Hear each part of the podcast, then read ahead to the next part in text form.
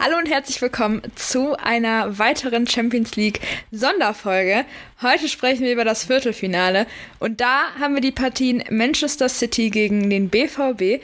Wir haben Real Madrid gegen Liverpool, Bayern gegen PSG, das heißt das Finale von der Champions League Saison 2020. Äh, die, das wird wieder auferlebt oder neu, neu gestartet. Mal gucken, wer diesmal gewinnt. Und wir haben Porto gegen Chelsea. Aber ich habe natürlich auch einen ganz, ganz, ganz, ganz tollen Gast heute wieder mit dabei. Oder das heißt Gast, der ist ja immer da. Aber Christopher, hallo, wie geht es dir? Hi Kim, ja, erstmal schöne und frohe Ostertage wünsche ich dir, beziehungsweise habe ich gehofft, dass du die jetzt verbringen konntest. Äh, wir nehmen ja jetzt am Montag auf, der Ostersonntag ist vorbei, aber bestimmt hast du auch heute dann noch ein paar nette Stunden vor dir und trotzdem lassen wir uns, uns natürlich nicht nehmen, äh, heute über die Champions League zu sprechen. Denn das Viertelfinale, du hast es bereits gesagt, steht vor der Tür. Wir haben zwei Final-Rückmatches, die man sich anschauen kann. Natürlich Bayern gegen PSG, natürlich Real gegen Liverpool. Also da kommt richtig was Tolles auf uns zu. Und ich glaube, in der heutigen Folge, das wird richtige Fußballleidenschaft, die wir da entfachen können, die uns innewohnt, worauf wir richtig Bock haben, weil das einfach richtig starke und geile Partien sind. Und es wird auch ein bisschen diskutiert, wie wir vorhin schon einmal bei der, bei der Vorbesprechung ein bisschen mitbekommen haben, dass wir bei der einen oder anderen Partie äh, beim Tippen dann gleich äh, auf jeden Fall anderer Meinung sein werden und das wird sehr spannend. Aber ich würde einfach mal äh, sagen, wir starten direkt los mit Man City gegen die Borussia aus Dortmund. Und zwar haben wir uns ja so ein bisschen Gedanken gemacht. Und wir haben uns halt gefragt, ähm, ob Man City und auch Pep Guardiola nun endlich diesen Viertelfinalfluch loswerden können oder brechen können. Denn in letzter Zeit läuft es ja wirklich sehr gut für das Team von Pep Guardiola.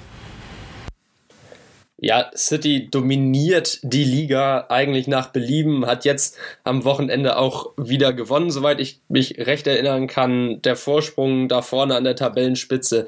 Meine Güte, worüber reden wir da? Das sind Punkte, äh, mittlerweile 14 Punkte Vorsprung auf Manchester United. Also City richtig, richtig stark drauf in der Liga.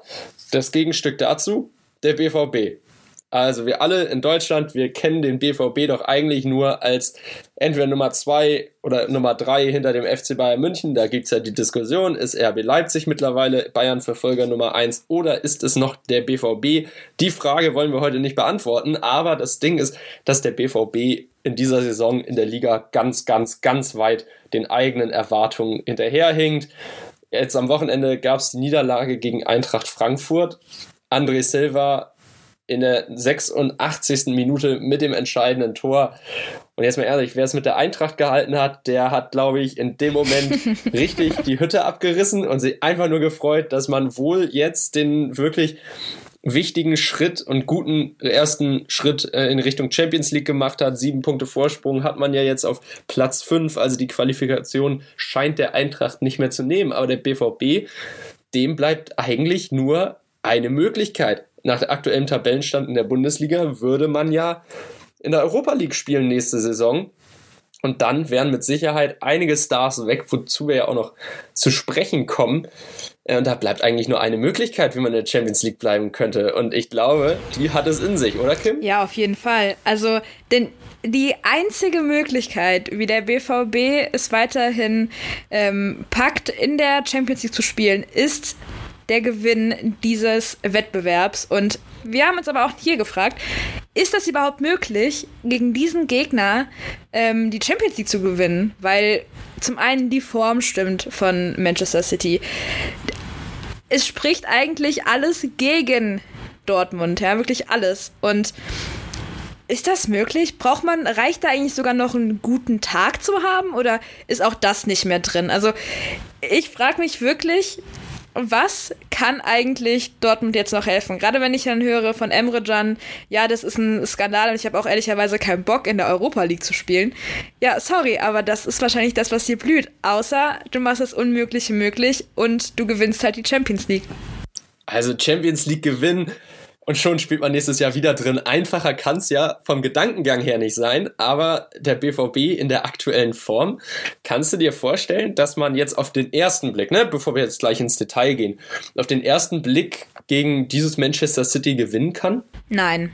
Nein. Okay, klare Antwort. Ja. Ganz klare Antwort. Ich meine, was soll ich dazu großartig noch ausführen? Die Eintracht hat das am, also klar, das, das Spiel jetzt am, am Samstag war auch ein ordentlicher Kampf. Das möchte ich gar nicht so kampflos einfach der Eintracht zuschreiben. Das war wirklich, also das, das war äh, jetzt nicht das locker flockige einmal um die Ecke gespielt. Das war schon echt anstrengend so, aber im Endeffekt hat man hat der BVB komplett angereiht mit, mit seinen ganzen Topstars. Erling Haaland, äh, wenn hat man da Nico Schulz, der ein Eigentor gemacht hat, mit weiß ich, Marco Reus, äh, Jude Bellingham, weißt du, das sind ja alles eigentlich Namen, die mehr oder weniger, ähm, in denen ja ziemlich viel Hoffnung steckt. Und die spielen dann halt aber gegen die Eintracht, die also einfach nur eine Gruppe von Jungs, das haben wir ja schon so oft besprochen. Aber da steckt jetzt hier nicht so viel Geld drin wie beim BVB. Und die lassen sich dann einfach so mehr oder weniger ausspielen. Also, um ehrlich zu sein, verdientermaßen steht die Eintracht auf dem Champions League Platz und der BVB nicht. Ja, das stimmt. Also ah, Mats Hummels hat ja im Interview nach dem Spiel auch mal wieder angekreidet, was nicht gut lief und eigentlich grob zusammengefasst alles. Also der BVB hm, als Einheit in dieser Saison ist die große Frage, wie weit ist das wirklich ein Team? Marco Reus ist ja bei seiner Auswechslung so langsam und so gefrustet vom Platz geschlichen und selbst als Kapitän kann ich natürlich verstehen, hey, ähm, der, ja, der, der will weiterspielen und alles, aber da muss er doch in so einer Situation, wenn es darum geht, man hat gerade den Ball, man ist kontrolliert, also man hat das Spiel unter Kontrolle, ähm, ja, und dann schleicht er da vom Platz und ärgert sich über die Auswechslung. Nee, da muss er doch gerade in solchen Momenten dann das Team pushen, kommen, sagen, hey Jungs, ja, ich bin runter vom Platz, aber ihr kriegt das hin und dem Einwechselspieler Mut machen, was da jetzt für eine Aufgabe auf ihn zukommt. Ja, hat man alles nicht gesehen. Ja, und wir hatten ja auch schon letztes Mal drüber, also in der letzten Folge am Freitag drüber gesprochen, dass diese ganze Haaland-Thematik rund um der, der Berater zusammen mit dem Vater, die machen eine kleine Europatournee, ob das dann vielleicht auch nicht nur Haaland, sondern auch das Team so ein bisschen beeinflussen könnte. Und genau dieselbe Frage haben wir dann aber auch bei Sky und dann auch bei Sport 1 ähm, so ein bisschen beantwortet bekommen. Und alle haben ja eigentlich gesagt, ja. Denkst du denn, dass genau das, was jetzt diese ganzen Experten im Fernsehen und sonst wo gesagt haben, auch wieder genau dieses Spiel beeinflussen kann. Und zwar einfach, dass man, dass die Mitspieler ja gesehen haben, hey, der, äh, unser Mitspieler, der, der Erling, der möchte ja ganz offensichtlich weg. Ähm, deswegen ist ja der Berater auch unterwegs. Oder denkst du halt, das könnte jetzt auch wieder dieses Spiel beeinflussen, weil es ja das am Samstag ganz offensichtlich getan hat? Oder denkst du, dass das jetzt diesmal ganz easy, ganz locker vonstatten geht und dass man da kurz drüber gesprochen hat und dann es, hat man es abgeschüttelt und weiter. Oh, ja, wir hatten ja darüber gesprochen, ob das jetzt die Mannschaft beeinflusst. Äh, hat man jetzt, finde ich, gegen Frankfurt nicht so gesehen, dass es die Mannschaft beeinflusst, aber ich fand schon, dass man Erling Haaland angemerkt hat, dass er immer gefrusteter mit der Situation ist. Also er hat ja selber gesagt, er will Champions League spielen. Mhm. Und wenn er beim BVB die Champions League nicht kriegt, ja, dann wird es ziemlich schwierig werden äh, da wieder ein gutes Argument für Erling Haaland zu haben, dass er auch wirklich bleiben will beim BVB. Klar, Entwicklungsmöglichkeiten hin oder her. Der Mann, oder ja, der, noch ist er ja äh, Teenager, äh, der will sich ja der will sich ja mit den Besten der Besten messen, um auch selber besser zu werden. Und wenn man in der Europa League spielt, klappt das halt einfach nicht. Und so provokativ und provokant diese Geste von Mino Raiola und Alf Inge Haaland ja auch war, aber trotzdem macht sie ja ganz klar deutlich, die beiden wollen ihren Klienten oder ihren Sohn oder, oder und ihren Sohn nur bei den besten Vereinen Europas spielen sehen und in der Champions League spielen sehen. Und wenn der BVB jetzt nicht die, also wenn das nicht genug Motivation für den BVB ist, jetzt nochmal eine Schippe in der Leistung draufzupacken oder fünf Schippen in der Leistung draufzupacken mindestens, dann weiß ich auch nicht, weil Erling Haaland es geht ja immer die Frage um, verkauft der BVB Erling Haaland und Jaden Sancho, verkauft er nur einen von beiden. Und das beste Argument, um einen von beiden oder sogar beide zu halten, ist entweder die Meisterschaften in der Bundesliga, endlich mal wieder, seit 2011 ja eine kleine Durststrecke hingelegt, oder wenn man in der Champions League spielt. Und aktuell sehe ich das einfach nicht beim BVB. Ich weiß nicht, wie es mir da, ob ich damit alleine stehe und wie es vielen da draußen geht. Äh, aber wie schätzt du das denn ein? Naja, also in der Regel ist es ja so ein Normalfall, außer denen gelingt jetzt irgendwie, weiß ich nicht, das nächste Weltwunder. Dann äh, ist es ja immer so, dass du ja erstmal in den ersten Top, also in den, in den, bei den Top 4 mitspielst und dann kommst du automatisch in die, in die äh, Champions League. Und ähm, wenn du dann halt im besten Fall sogar noch die Meisterschaft holst und gleichzeitig noch die Champions League, dann sehr geil, aber ich sehe das aktuell überhaupt nicht bei dieser Mannschaft. Also kann man mir erzählen, was man will. Ich werde jetzt auch nicht diese Mentalitätsthematik da jetzt aufreißen, aber ähm, irgendwie ist es ja schon so ein kleines Mentalitätsproblem, das man da hat, halt hat. Die Qualität hat man, das ist absolut, ähm, das ist gar nicht, das will ich gar nicht bestreiten. Steht, steht zu, außer Debatte, ja, also wirklich. Aber mein Problem ist halt wirklich dieses, ähm, die, die Einstellung. Also, wenn ich, selbst wenn ich so ein, ich habe es ja vorhin schon gesagt, einen Emre Can höre, der dann da steht und sagt, äh, ja, ich habe keinen Bock, Euroleague zu spielen. Ja, aber du hast doch äh, diese Situation, also ihr seid doch eigentlich alle dafür verantwortlich, ähm, dass ihr in dieser Situation seid. Dann solltet ihr doch auch dafür sorgen, dass ob ihr jetzt dieses Jahr die Champions League, Champions League nicht geholt habt oder nicht, ist ja vollkommen egal. Aber solltet ihr auch wenigstens probieren, ähm, dass ihr dann halt im Jahr da drauf die Champions League holt und danach könnt ihr gerne abhauen. Aber jetzt abzuhauen, aber ihr habt es halt verbockt, das ist halt so richtig schwach. Das finde ich so etwas von schwach. Ja, eben. Das ist es halt echt. Also, das ist ja praktisch wenn man sich einen Absteiger anguckt und dann hauen da alle Spieler ab, die vielleicht äh, noch das Niveau haben für die Bundesliga. Ne? Und also man hat es ja jetzt des Öfteren schon gesehen, Fortuna Düsseldorf oder so. Ich glaube, aus der Startelf der letzten Saison standen am ersten Spieltag der zweiten Liga, sage und schreibe, nur okay, ich habe das schon jetzt schon falsch konjugiert, aber es stand, sage und schreibe nur ein Spieler aus der letzten Saison in der Startelf. Also das ist, zehn Spieler sind da gegangen und dementsprechend, also irgendwo muss man dann auch die Verantwortung dafür bei sich selbst suchen. Und irgendwie macht das beim BVB nicht so wirklich einer. Also das heißt immer, wir haben zwar, also wenn es gut läuft, klar, tolle Leistung von Erling oder tolle Leistung von dem und dem, aber wenn es schlecht läuft, dann sind es wieder alle, die Schuld haben. Naja, also ganz komisch, ganz genau, komisch. Genau, genau. Das ist genau das, worüber wir schon mal gesprochen haben. Weißt du noch, wie wir schon mal darüber gesprochen haben, dass es, wenn man jetzt den FC Bayern, wo es halt eigentlich prinzipiell immer gut läuft, mit dem BVB vergleicht, was so ein kleines trotziges Kind ist. Das ist, das ist so witzig, das zu sehen, wie der FC Bayern immer von wir, wir, wir spricht und dann beim BVB ist es dann halt so, ja, also der und der hat gut gespielt und so, aber es war nie die ganze Mannschaft zusammen. Es war nie jeder, es war nie eine Mannschaftsleistung. Das ist so seltsam, das ist so heftig. Ich finde das richtig erschreckend. ich verstehe es auch einfach nicht. Ich verstehe es nicht. Aber gut, kommen wir jetzt mal auf dieses Champions League Spiel wieder zurück. Ne? Also City dominant wie eh und je. Im Achtelfinale hat man Borussia Mönchengladbach mal so richtig in die Schranken verwiesen. Eigentlich hieß, ja, lebte ja der Gladbacher Traum vor der Partie noch. Auch danach, äh, vor dem Rückspiel, hatte man noch die Hoffnung, okay, jetzt wird Gladbach sich richtig berabbeln und im Endeffekt war da eine Machtdemonstration Cities die ihresgleichen sucht. Also das war eigentlich gar nicht möglich, dass Borussia Mönchengladbach da irgendwie zurückkommt. Meinst du, der BVB kann, wenn er einen guten Tag erwischt, haben wir alles schon erlebt, dass man dann auch Paris Saint-Germain schlägt. Aber glaubst du, der BVB kann im Moment dazu in der Lage sein, mal so einen Tag abzurufen und dann äh, Manchester City, sei es auch nur mit 2 zu 1, aber dann im Rückspiel vielleicht 1-1 oder 0 zu 1 gewinnen, ähm, dass man da dann eine richtige Leistungssteigerung erreicht?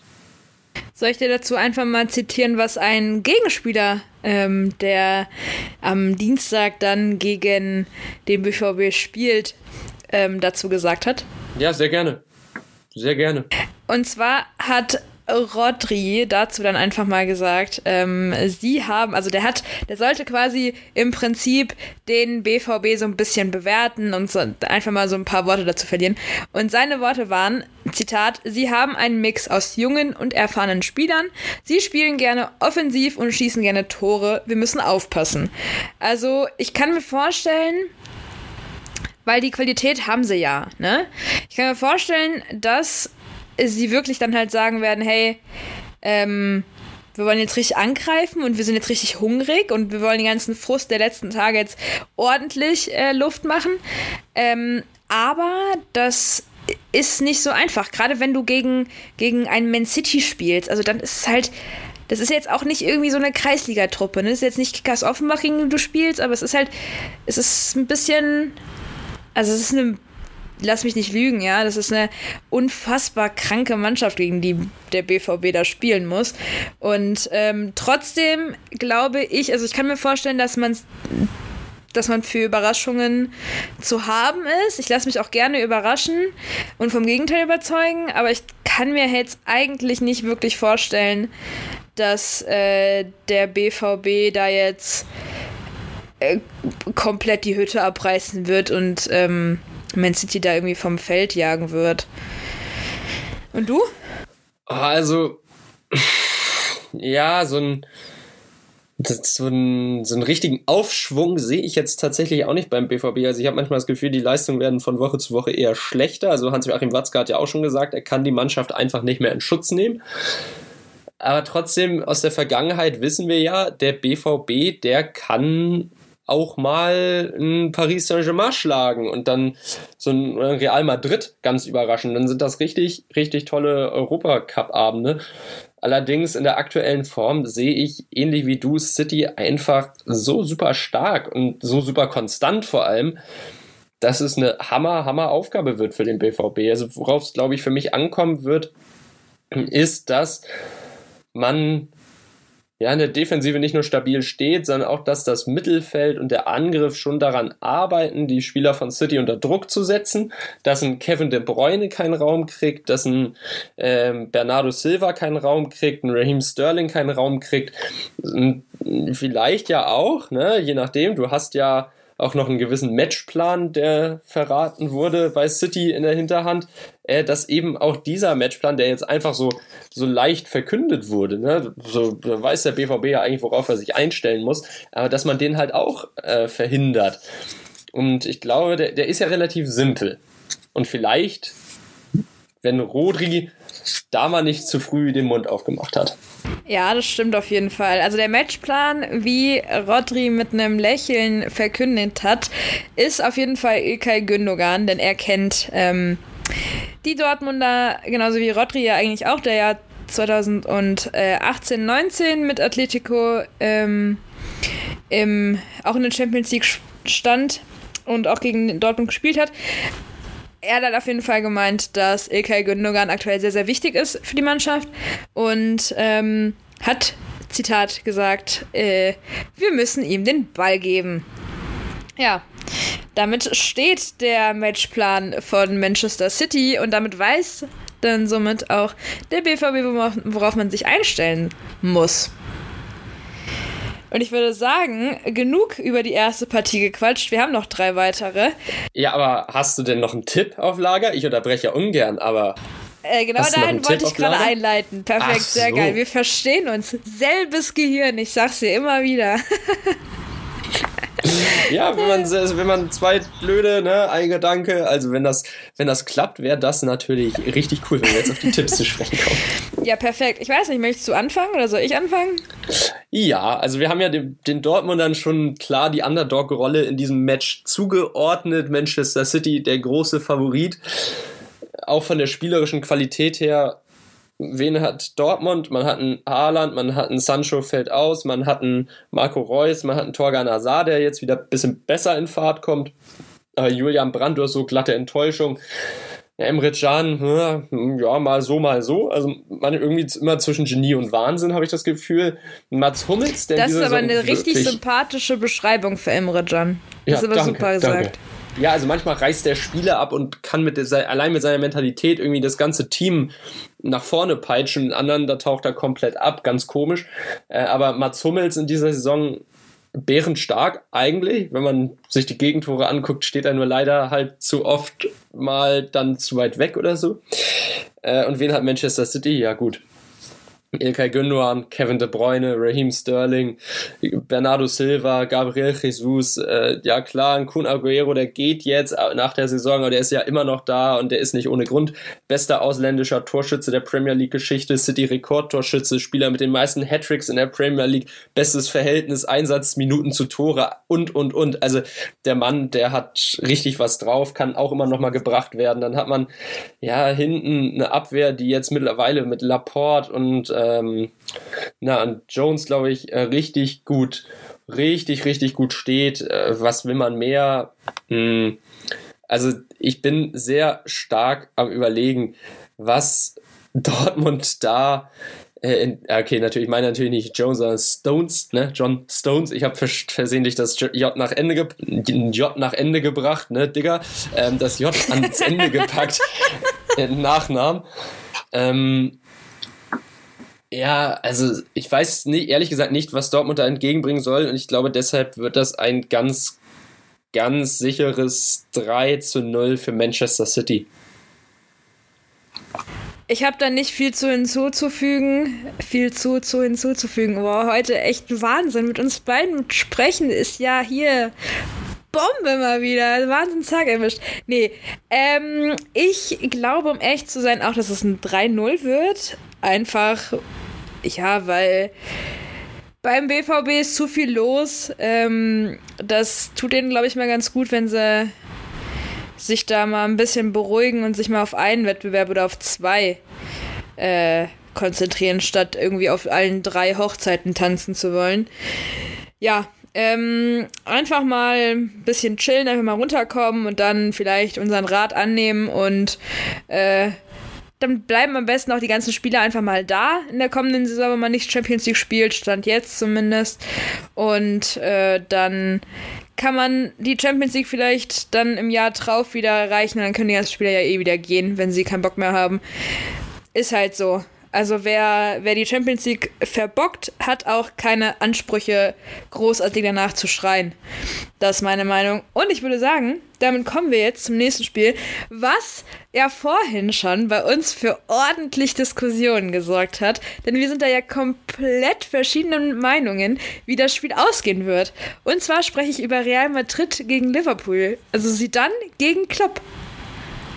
Ja, sie dann gegen Klopp. Auch hier wieder eine Final-Neuauflage, nämlich des Finals, ich glaube, 2017 war es, nee, 2018 war es ja, als Loris, Loris Karius ja mit zwei dicken Patzern praktisch seinen seinen Ruf zerstört hat, als Sergio Ramos Mo Salah schon nach kurzer Zeit aus dem Spiel genommen hat durch ein sehr heftiges Tackling beziehungsweise am Arm festhalten, dann auf den Arm rauffallen.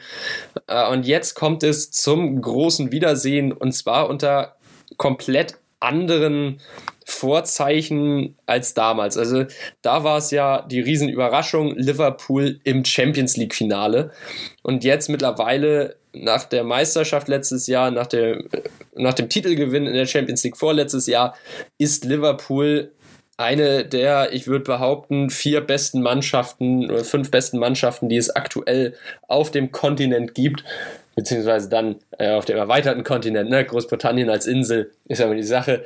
Äh, und jetzt geht es wieder gegen Real Madrid in der Liga Real hat sich herangeschlichen an Tabellenführer Atletico. Da gibt es mittlerweile den Dreikampf mit Barcelona, mit Atletico und Real. Also in La Liga noch gar nichts entschieden. Richtig, richtig spannend.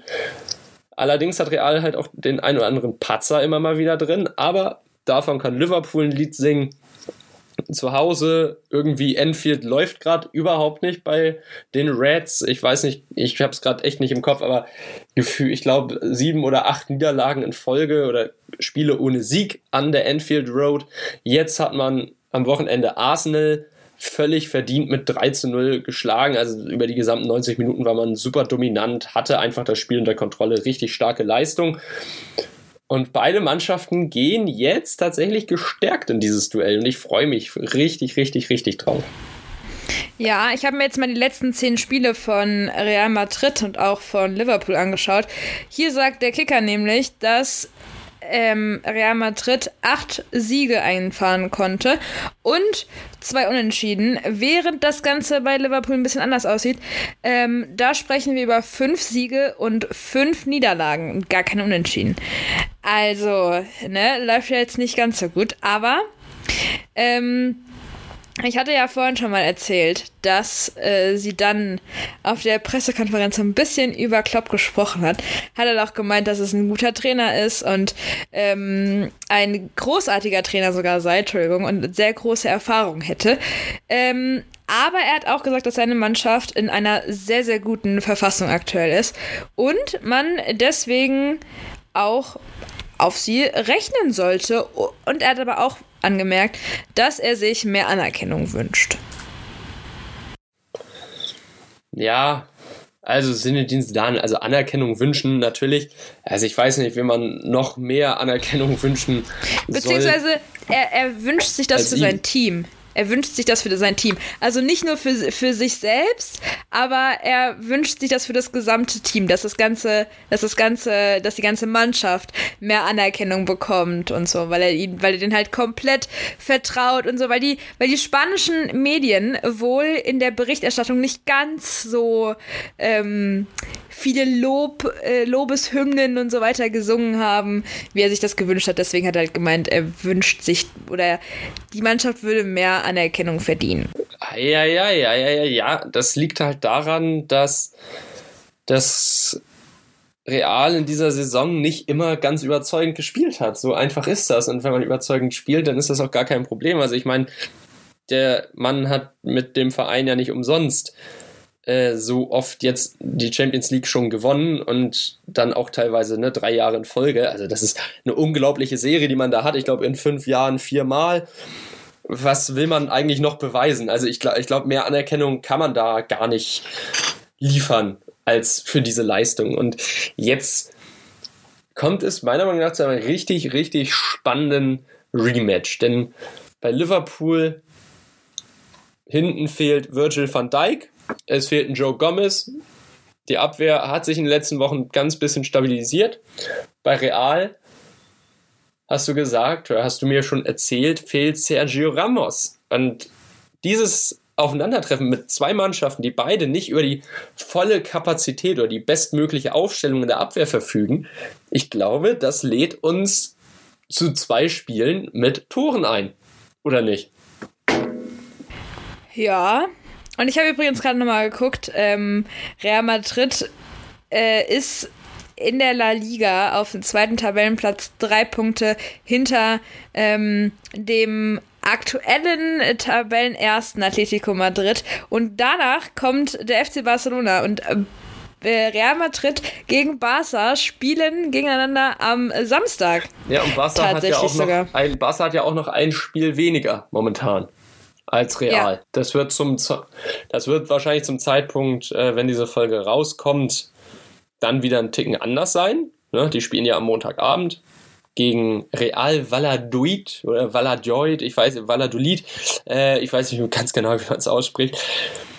Also auch da, die Spannung ist einfach da. Und Real ist im Moment in diesem Wettkampfmodus drin. Meisterschaft, wichtige Spiele, Titel all das, das liegt den Königlichen ja. Also wenn man sagt, die Bayern sind da, wenn es darauf ankommt, ja, Real ist in den letzten Jahren dann halt auch immer da gewesen, wenn es darauf ankam. Liverpool in der letzten Saison auch.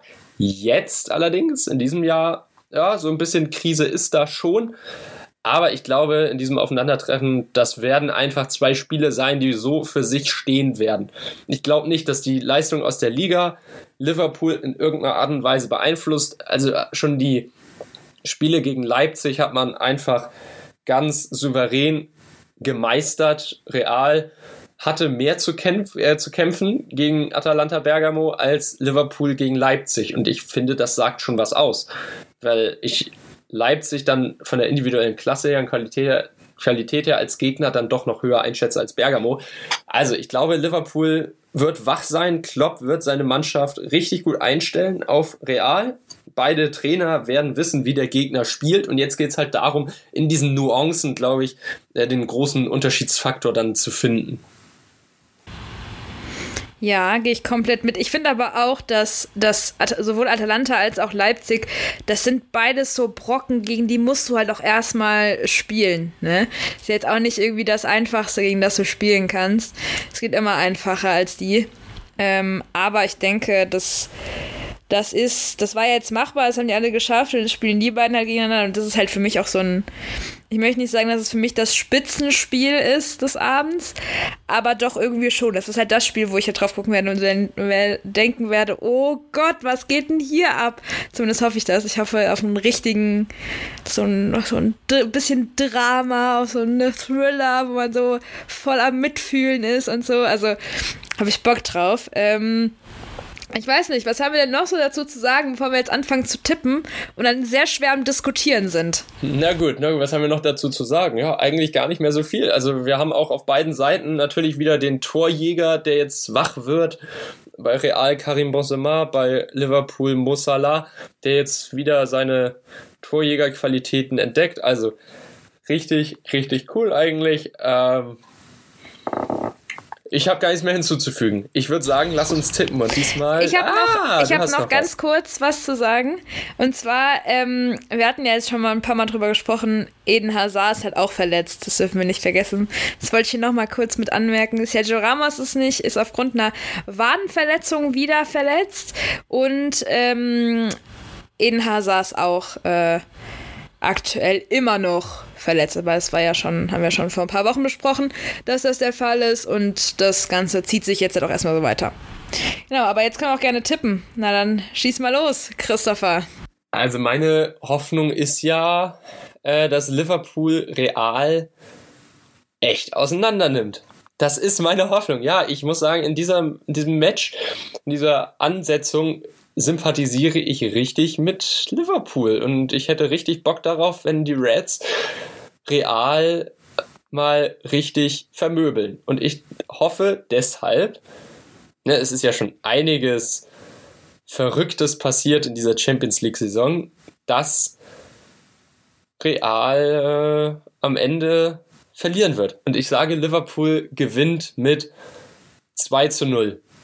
Auch wenn es keine richtige Vermöbelei ist, aber es ist auf jeden Fall eine machbare Ausgangssituation dann fürs Rückspiel für Liverpool. Ich dachte, du hast auf ein torreiches Spiel auf beiden Seiten gehofft. Ja, habe ich auch. Okay, dann ändere ich meinen Tipp nochmal. Dann tippe ich jetzt auf ein. ja, jetzt 4-3 für Liverpool. Oh. ja, okay, gut. Das habe ich jetzt nicht äh, erwartet, aber gut. Ähm, ja, also ich bin komplett anderer Meinung. Ich äh, bin auf jeden Fall in diesem Spiel bin ich komplett äh, Real Madrid Fan.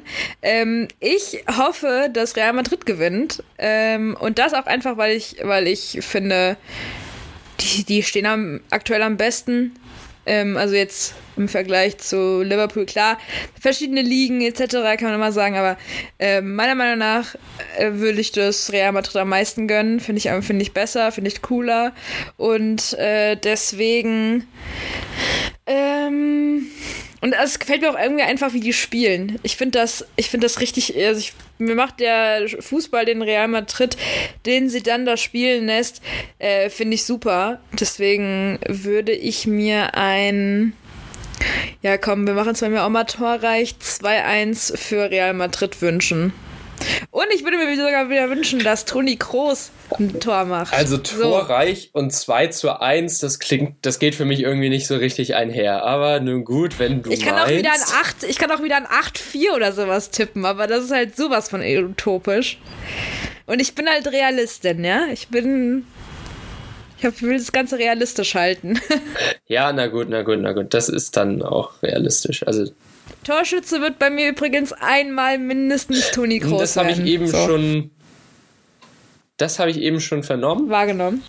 Kann ich mir auch vorstellen, dass der die Möglichkeit, ja, kann ich mir auch vorstellen, dass der vielleicht die eine oder andere Abschlusschance bekommt, so aus dem Rückraum. Also haben wir hier auf jeden Fall ein Matchup, in dem wir beide äh, unterschiedlicher Meinung sind. Da freue ich mich auch drüber.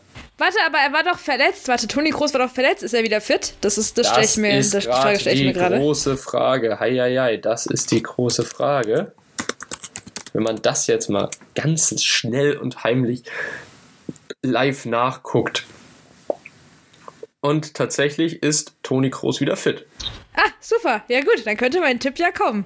Ja, also dann nur so. zu mit deinem Tipp. ja, 2-1 Real Madrid. So. Dann wirst du mir, du wirst mir dann äh, Dienstagabend schreiben, so, oh mein Gott, Kim, unsere Tipps sind gekommen. Oder mein Tipp ist, Kim, dein Tipp ist gekommen. Unsere Tipps sind gekommen. In einem Spiel steht es einmal 4 zu 3, einmal 2 zu 1. Meine Güte, ja. wie, wie auch immer das möglich ist. Zur Halbzeit dann.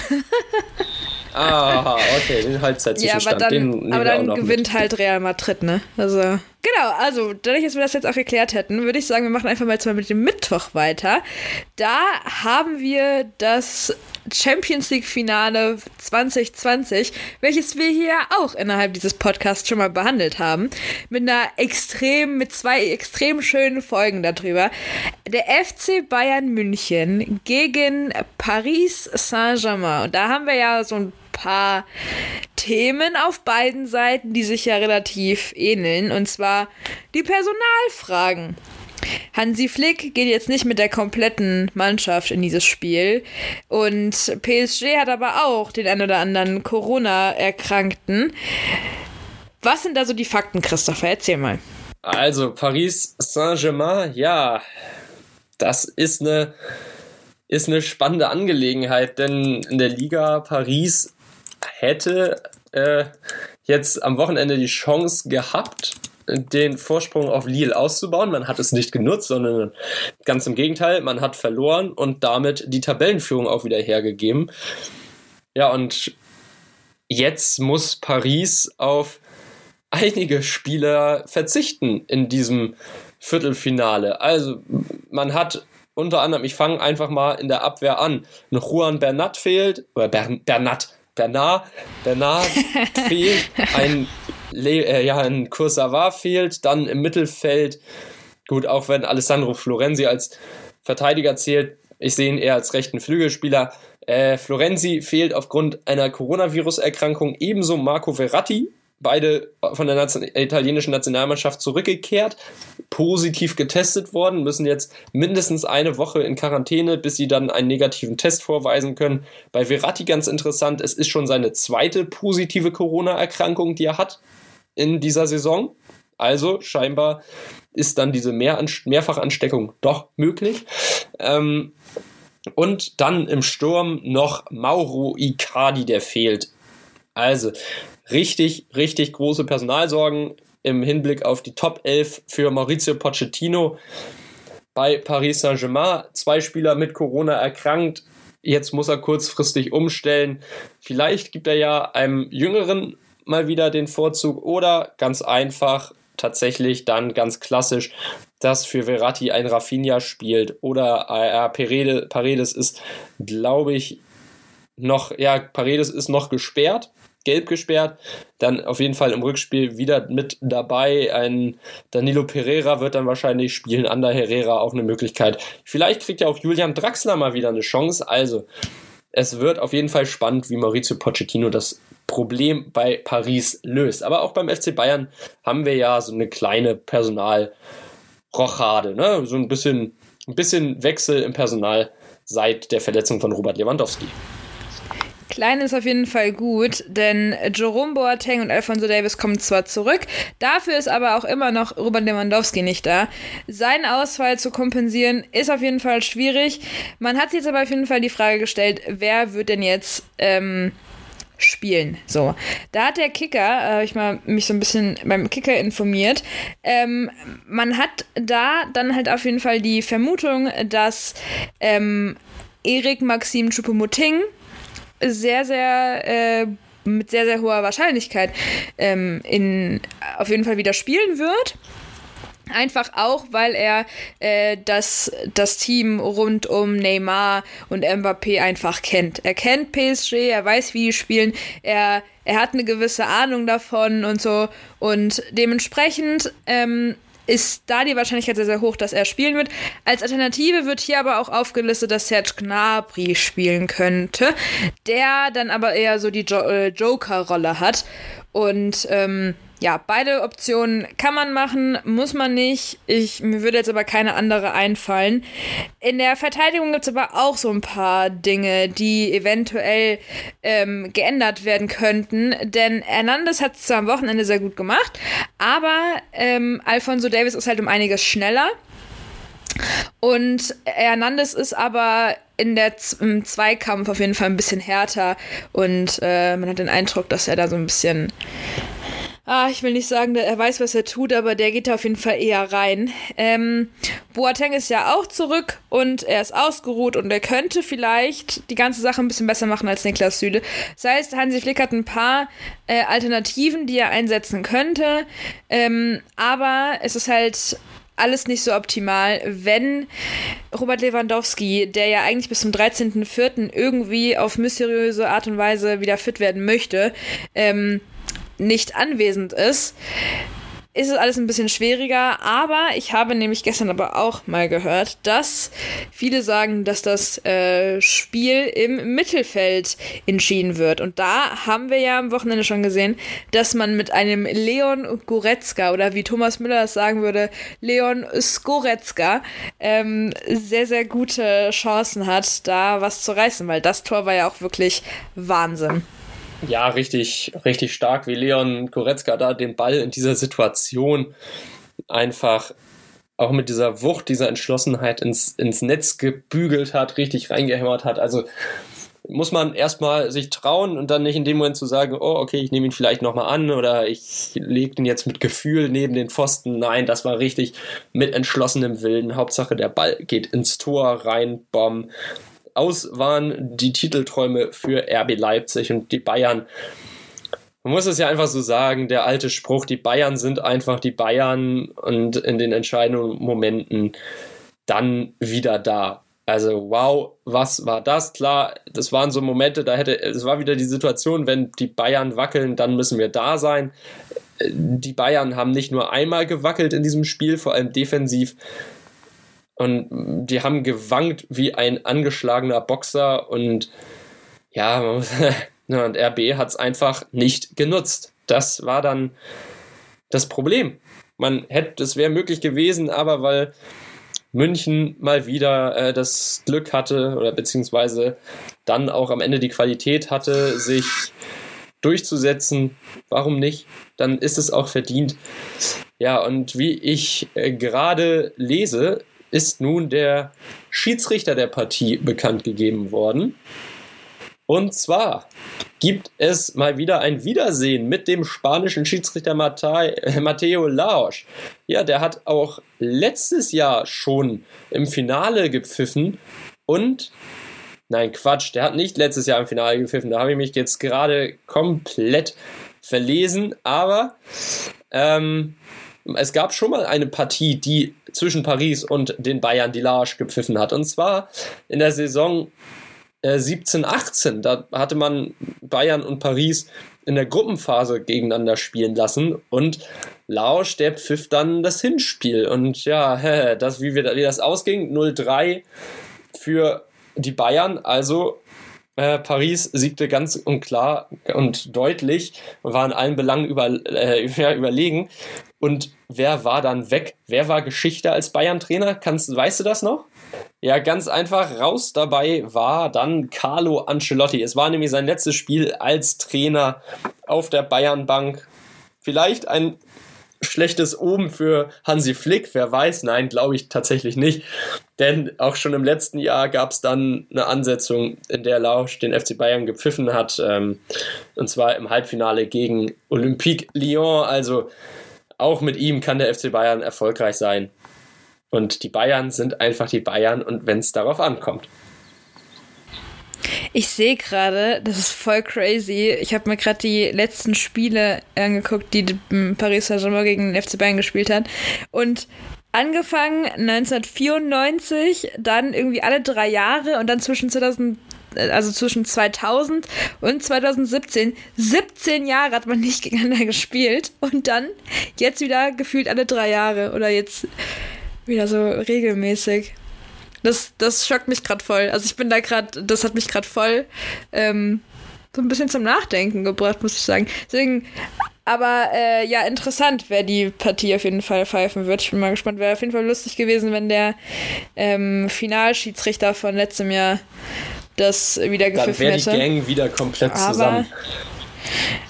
Ja, Reunion, yay!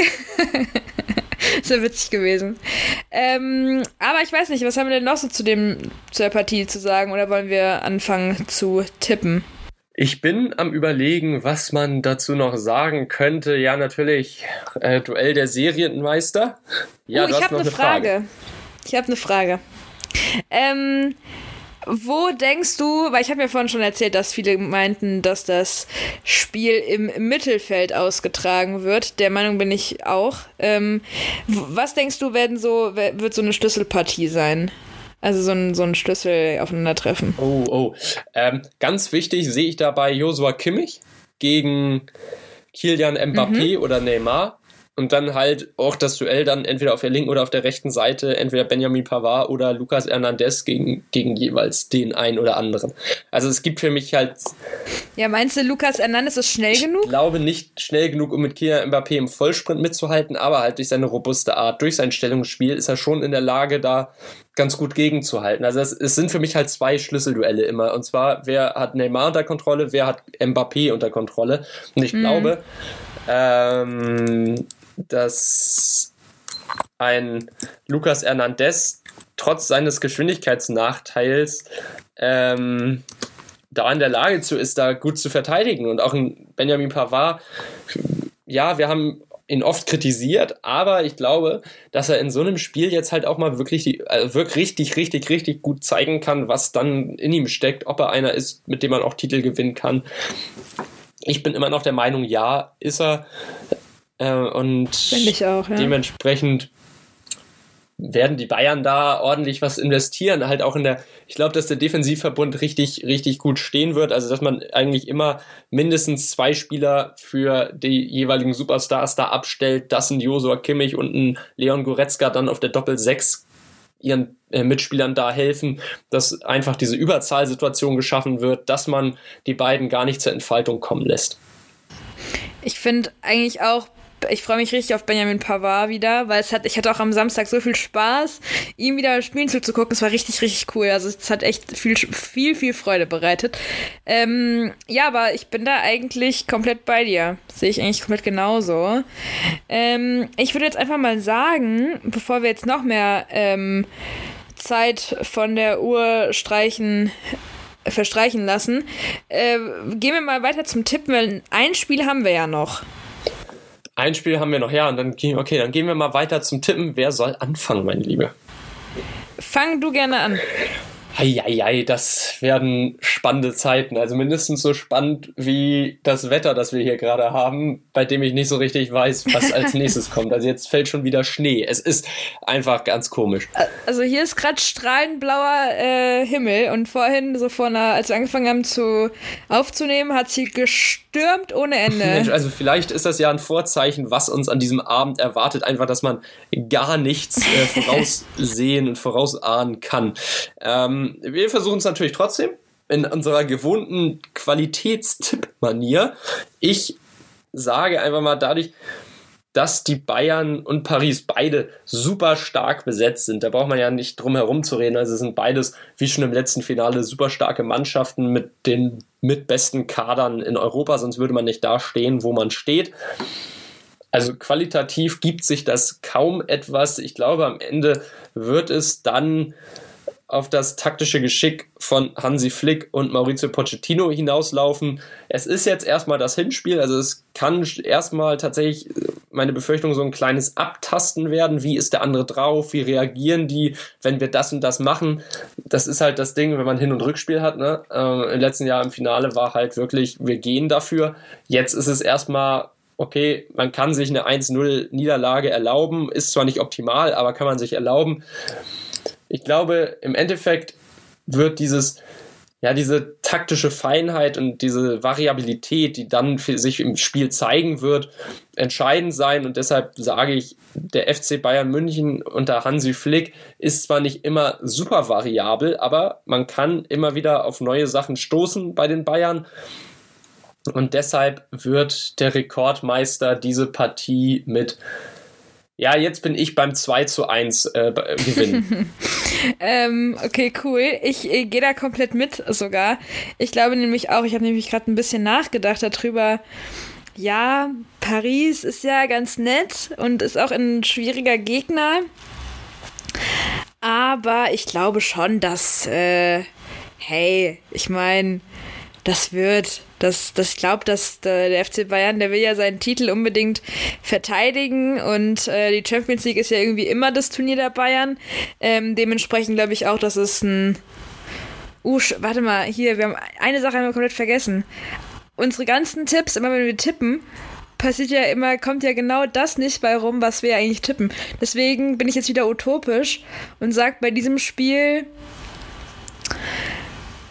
ich, ich mache jetzt ein 4-2. Ich mache ein 4-2. Äh, ich mache es 4-2 für den FC Bayern München.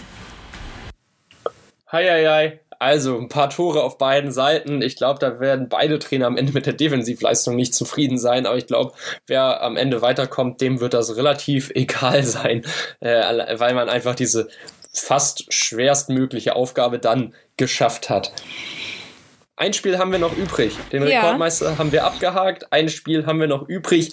Porto gegen den FC Chelsea. Eigentlich eine Partie, die uns beide von der Ansetzung her klipp und klar erscheint, die gar nicht so attraktiv ist. Aber, aber auch da Sache. haben wir Diskussionsstoff, ne? Weil Natürlich. auch da sehen wir ganz viele Dinge verschieden. Natürlich, da sehen wir einige Dinge verschieden. Also wenn man sich den äh, FC Chelsea anschaut, jetzt die erste Niederlage unter Thomas Tuchel erlitten, können die Blues daraus zurückkommen? Sind die Jungs von der Stamford Bridge jetzt komplett aus dem Rhythmus raus? Ich wage es zu bezweifeln. Aber das große Thema, dass dieses Spiel äh, ummantelt, ist gar nicht mal die Form der beiden Mannschaften, sondern ähnlich wie im Achtelfinale schon, wird auch dieses Spiel nicht im, oder das Hinspiel nicht in einem Stadion der beiden Mannschaften ausgetragen, sondern wir reisen dafür extra nach Spanien. Und zwar allein dafür ins Estadio Ramon Sanchez Pizjuan. Ich weiß nicht, ob es richtig war. Aber wer sich ein bisschen in der Fußballwelt auskennt, der weiß, dort spielt normalerweise der FC Sevilla. Und was machen wir denn jetzt plötzlich in Spanien? In dieser Champions League Partie? Mm, ich weiß es nicht. Vielleicht hat es was mit Corona zu tun. Erzähl mal. Ja, die Corona-Pandemie greift natürlich weiter um sich im Moment und dadurch, dass halt Portugal sinkende Zahlen zu vermelden hat, man möchte nichts gefährden, äh, wird nun diese Partie in Spanien ausgetragen. Und es ist einfach mal wieder so eine Sache, wo man die Hände über dem Kopf zusammenschlagen kann. Man kann drüber meckern, man kann drüber schimpfen, man kann es toll finden, wie auch immer. Äh, fest steht natürlich, dieses Spiel wird stattfinden. Aber wir haben ähnlich wie schon die Spiele in Bukarest und Budapest jetzt mal wieder eine Partie im fremden Stadion. Was hältst du denn von dieser Ansetzung? Ach, also mittlerweile habe ich mich so daran gewöhnt, dass einfach nichts mehr normal ist, dass mir auch das irgendwie komplett egal ist. Zumindest gefühlt. Ähm, ich finde es natürlich nicht gut, aber äh, ja, was willst du machen? Besser als dass dann die ein oder andere Mannschaft irgendwie für zwei Wochen in Quarantäne muss, weil man in einem Hochrisikogebiet ist und Mutanten irgendwie mitbringen könnte oder so. Dementsprechend kann ich es durchaus verstehen, dass man da so handelt. Ist zwar natürlich nicht äh, super und wahrscheinlich wird auch da wieder ein bisschen was an ähm, ja, was heißt Strafzahlungen, aber wahrscheinlich muss man auch da wieder ein bisschen was bezahlen. Und das ist natürlich nicht schön, aber äh, ja, besser als dass gar nichts stattfindet. Ja, das stimmt. Also Grund dafür sind halt die Reisebeschränkungen, die aufgrund der Corona-Pandemie herrschen. Ähm, und ja, es ist einfach, dass man sich mittlerweile daran gewöhnt hat, dass eigentlich irgendwie immer in einer Runde nicht mehr im Heimstadion irgendwo gespielt wird, sondern dann an einem neutralen Ort. Es ist auch schon bestätigt, beide Spiele, Hin- und Rückspiel, werden in Sevilla stattfinden. Die UEFA bedankt sich bei beiden Vereinen, beim portugiesischen und englischen Fußballverband für die Zusammenarbeit, beim FC Sevilla und dem spanischen Fußballverband und diese ganzen Formalien wurden natürlich schon abgehakt. Also es ist dann wieder die Diskussion, geht der, umgeht der Fußball alle Beschränkungen, die logisch und sinnvoll sind, nur um zu spielen. Ah, es ist, es ist wieder ein Thema, da könnten wir eine ganze Folge drüber machen. Da haben wir ja auch mehr oder weniger schon eine ganze Folge drüber gemacht, als die Achtelfinal-Hinspiele und Rückspiele äh, stattgefunden haben. Und dementsprechend werden wir das ganze Thema jetzt gar nicht mal so aufblähen, aber wir wollten es euch natürlich mitteilen, dass jetzt auch dieses Spiel wieder auf neutralem Grund stattfinden wird. Ja, Christopher, du hast aber auch erzählt, dass ähm, Tuchel gerade mit äh, Chelsea ja, ich will nicht sagen, dass es sehr gut läuft, aber dass man dann nur ein einziges Spiel verloren hat. Also, ähm, ich würde sagen, Wahnsinnsstart oder Wahnsinnsweg gerade für Tuchel und äh, Chelsea. Also hätte man ja am Anfang nicht gedacht, als er dann aus PSG, aus Paris dann äh, nach England gegangen ist. Oder wie siehst du das? ja, richtig überragende Bilanz, die Thomas Tuchel da in London vorzuweisen hat. Also man hätte es, glaube ich, tatsächlich nicht erwartet, aber er hat den FC Chelsea zurück in die Erfolgsspur gebracht. Und aktuell steht man auf dem vierten Platz. Allerdings zeigt das Punkteverhältnis, äh, wie sehr man vorher es verpasst hat, irgendwie Punkte einzufahren. Denn selbst bei nur einer Niederlage hat Chelsea aktuell auf dem vierten Platz 51 Punkte. Das ist gar nicht mal so schlecht, aber dahinter stehen mit Tottenham, mit Liverpool und mit West Ham drei Vereine, die allesamt 49 Punkte haben. Heißt direkter Schlagdistanz. Also ganz sicher ist auch die Champions League Qualifikation für die Blues noch nicht und die Europa League kann immer noch rufen oder gar der Rausfall aus allen Wettbewerben. Also Thomas Tuchel hat noch ein richtiges Stück Arbeit vor sich, was die Tabelle und dann den Saisonabschluss angeht. Aber taktisch hat der Chelsea wirklich weiterentwickelt. Man spielt mittlerweile einen ja, stärker ballbesitzorientierten Fußball. Man ist variabler geworden. Die, in, die Außenverteidiger lassen sich bei Bedarf Ne, mittlerweile eigentlich agieren die hauptsächlich tatsächlich schon als moderne zweite Flügelspieler, äh, so wie äh, Trent Alexander Arnold oder äh, oder Robertson bei Liverpool, ähm, also sehr offensiv, lassen sich dann bei Bedarf hinten wieder zurückfallen, können aus einer Dreier eine Fünferkette bilden, wenn es denn sein muss, oder eine Viererkette, also ganz variabel im Mittelfeld. Mason Mount hat das Kommando übernommen, entwickelt sich prächtig, ist ein richtiger Leistungsträger geworden, war ja schon unter Lampard, unter Tuchel ist er nochmal so viel wichtiger geworden und zeigt seine Leistung konstant und es ist einfach eine pure Freude, dem beim Fußballspielen zuzusehen. Also richtig, richtig stark. Er hat übrigens äh, auch ein eigenes Wandgemälde schon bekommen. Im Stile von FIFA 21 ist das angelegt, an eine Wand in London gemalt. Gibt es auch ein paar Fotos von. Also richtig, richtig coole Aktion. Und eigentlich ist er jetzt schon ja, eigentlich ist er jetzt schon so eine Legende oder auf diesem besten Weg, eine Legende zu werden wie Frank Lampard. Also spielt eine, spielt eine ähnliche Position, macht Tore, gibt Vorlagen, hat sich jetzt eigentlich schon in die Herzen der Chelsea-Fans gespielt. Richtig starker Junge. Und vorne im Sturm, ja, Timo Werner ha, sorgt immer wieder für allerlei Gesprächsstoff.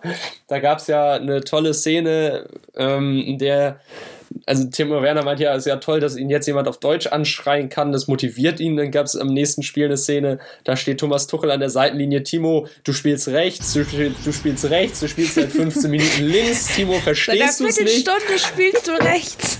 ja. Oder links oder Links, ja, ja. Genau. Verstehst du es nicht? Also richtig, richtig gut einfach. Also die beiden, ja, natürlich, Timo Werner, Thomas Tuchel sind zwei eigene Charaktere, aber im Moment hält diese Liaison und Ehe ja und dementsprechend braucht man da auch gar nichts zu verändern. Interessant wird's, wenn der Erfolg jetzt erstmal fernbleiben sollte, wenn man in der Champions League ausscheiden sollte oder auch in der Liga möglicherweise den Europapokal verspielt.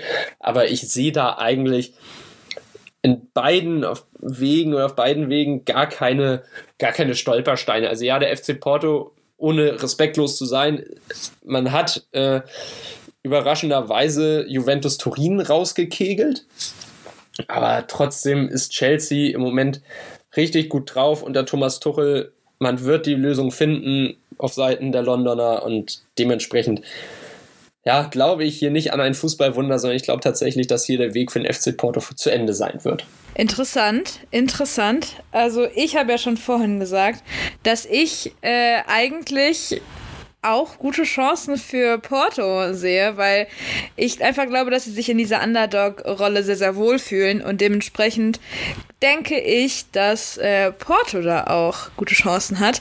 Aber ich glaube, wir kommen einfach mal dann direkt zum, zu unseren Tipps. Und willst du anfangen? Ich habe ja wieder eben gerade den letzten Tipp geliefert. Komm, der Vollständigkeit hat aber fängst du auch wieder an. Na gut, dann hast du aber einmal angefangen, ich dreimal. Aber na, na, na, gut, na gut. Wenn es ja, in Ordnung hast, Du hast eigentlich komplett die ganze, du hast, also so, in der Vollständigkeit halber hast du dann ja die ganze Zeit angefangen. Und das ist auch super so, ist auch genau richtig. Nächstes Mal fange ich dann die ganze Zeit an. Alles gut. Ach so, na gut, mehr oder weniger habe ich dann angefangen. Also, ah, ah, um es auszudrücken wie Peter Griffin, ähm, ich sehe leider für den FC Porto in dieser Ansetzung nicht wirklich Land aber ich glaube, der FC Chelsea braucht sich auch keine Sorgen zu machen, dass Porto hier richtig, richtig gefährlich wird. Deshalb bin ich mal ganz schnell und tippe auf ein 3 zu 1 für den FC Chelsea. Boah, ich glaube, ich mache ein. Äh, boah, ich, ah, das ist schon super. Also ich glaube, um ehrlich zu sein, dass Porto sich in dieser Underdog-Rolle wohlfühlt, aber trotzdem ich will eigentlich nicht, ich will eigentlich nicht für Chelsea sein, gerade bei dem Spiel. Ich will eigentlich für Porto sein, aber ich habe irgendwie das Gefühl, es wird ein. Es wird. Also, es wird ein 1-0 für Chelsea, obwohl ich eigentlich möchte, dass es ein 1-0 für Porto wird. Es ist so voll schwierig gerade. Also, ich weiß, es ist schwierig, aber was sagst du denn jetzt als Ergebnis? Du musst dich festlegen. Also 1-0 ist auf jeden Fall mein, ja, ich weiß. 1-0 ist auf jeden Fall mein Tipp, aber jetzt muss ich noch in, mir überlegen, für welche Seite. Ähm, ich mache mich mal unbeliebt und sage für Porto. Okay, na immerhin haben wir dann ja auf jeden Fall eine Mannschaft, die weiterkommen könnte. Also wir haben beide dann ja nicht falsch getippt in der Summe, ne? Irgendwer wird ja recht haben. ja, bei beiden Spielen. Na gut, aber ich würde sagen, wir haben jetzt schon äh, gut was auf der Uhr. Ich würde sagen, ähm, Christopher, möchtest du uns nochmal erzählen, wo man uns hören kann? Ja, das mache ich doch gerne. Also jeder, der uns hören will und weitererzählen will, wo man uns hören kann, jetzt einmal gut die Ohren spitzen, ne? Kleine Tradition Stift ja bei uns. und Papier mitnehmen und dann am besten mitschreiben. Das wäre das Beste oder einfach die Folge immer wieder pausieren, anhören, pausieren, anhören. Und zwar kann man uns hören bei Spotify, bei Deezer, bei iTunes, bei Apple Podcast, bei Google Podcast, bei Audible, also auch Amazon Podcast, überall Podigy, unsere Vertreiberseite, also überall, wo man sich Podcasts anhören kann, was ihr auch immer favorisiert. Wir sind da und uns gibt's da, also immer reinhören, immer alte Folgen reinhören, das passt perfekt. So, und ich habe jetzt gesagt, wo man uns hören kann, aber man kann uns auch Nachrichten zukommen lassen, man kann uns schreiben, man kann uns eine Sprachnachricht schicken. Wir werden antworten, Mails kann man uns auch schicken, aber hauptsächlich über Instagram und da sagt euch die liebe Kim, wie wir heißen. genau, da heißen wir Verlängerung unterstrich Fußball unterstrich Podcast. Und da könnt ihr uns eigentlich immer erreichen mit jeglichen Anliegen, mit allem, was euch auf dem Herzen liegt oder nicht auf dem Herzen liegt. Meldet euch gerne bei uns. Ähm, und darüber kommt ihr auch auf unsere privaten Accounts, falls euch denn brennend interessiert, mit wem ihr es denn hier so zu tun habt. Ähm, der Account von Christopher heißt äh, Christopher-KLS und meiner ist äh, KimMarisa-12. Also gerne auch uns abchecken. Ähm, könnt uns jederzeit schreiben, wenn irgendwas ist. Und ein besonders netter Fakt über unsere Instagram-Accounts. Auf allen drei Accounts findet ihr einen Sammellink, wo ihr auch nochmal sehen könnt, wo, wo es uns zu hören gibt. Das heißt, wenn ihr irgendwie euren Freunden, der Familie, weiß ich nicht, wenn ihr jetzt heute, genau jetzt an Ostern mit eurer Familie zusammen saßt und gemeint habt, hey Mensch, ich höre einen richtig coolen Podcast, ne? müsst ihr euch anhören, dann schickt doch einfach unseren Link in eure WhatsApp-Gruppe und dann, ähm, ja, kann die Familie auch mit, äh, mitzuhören, was die beiden denn hier so zu erzählen haben. Aber von mir war es das jetzt für heute. Äh, Christopher wird sich auch gleich nochmal bei euch verabschieden, aber ähm, ich hoffe, ihr bleibt gesund und dann hören wir uns die Tage. Das machen wir auf jeden Fall. Kommt ja diese Woche noch eine Folge. Also bleibt gespannt. Der Fußball bietet immer allerhand Geschichten und jetzt freuen wir uns auf einen richtig spannenden Champions League Spieltag. Zwei Tage gibt es ja, an denen die Action, die Spiele stattfinden. Habt Spaß an der Sache, genießt den Fußball. Es sind tolle Ansetzungen bleibt gesund, macht euch ein paar schöne Tage. Das Wetter wird ja hoffentlich noch mal ein bisschen besser so zwischendurch. Also Folgen reinziehen, Champions League gucken und dann hören wir uns in der nächsten Folge wieder. Bis dahin, tschüss, ciao, euer Team von der Verlängerung. Das ist aber schön gesagt. Tschüss.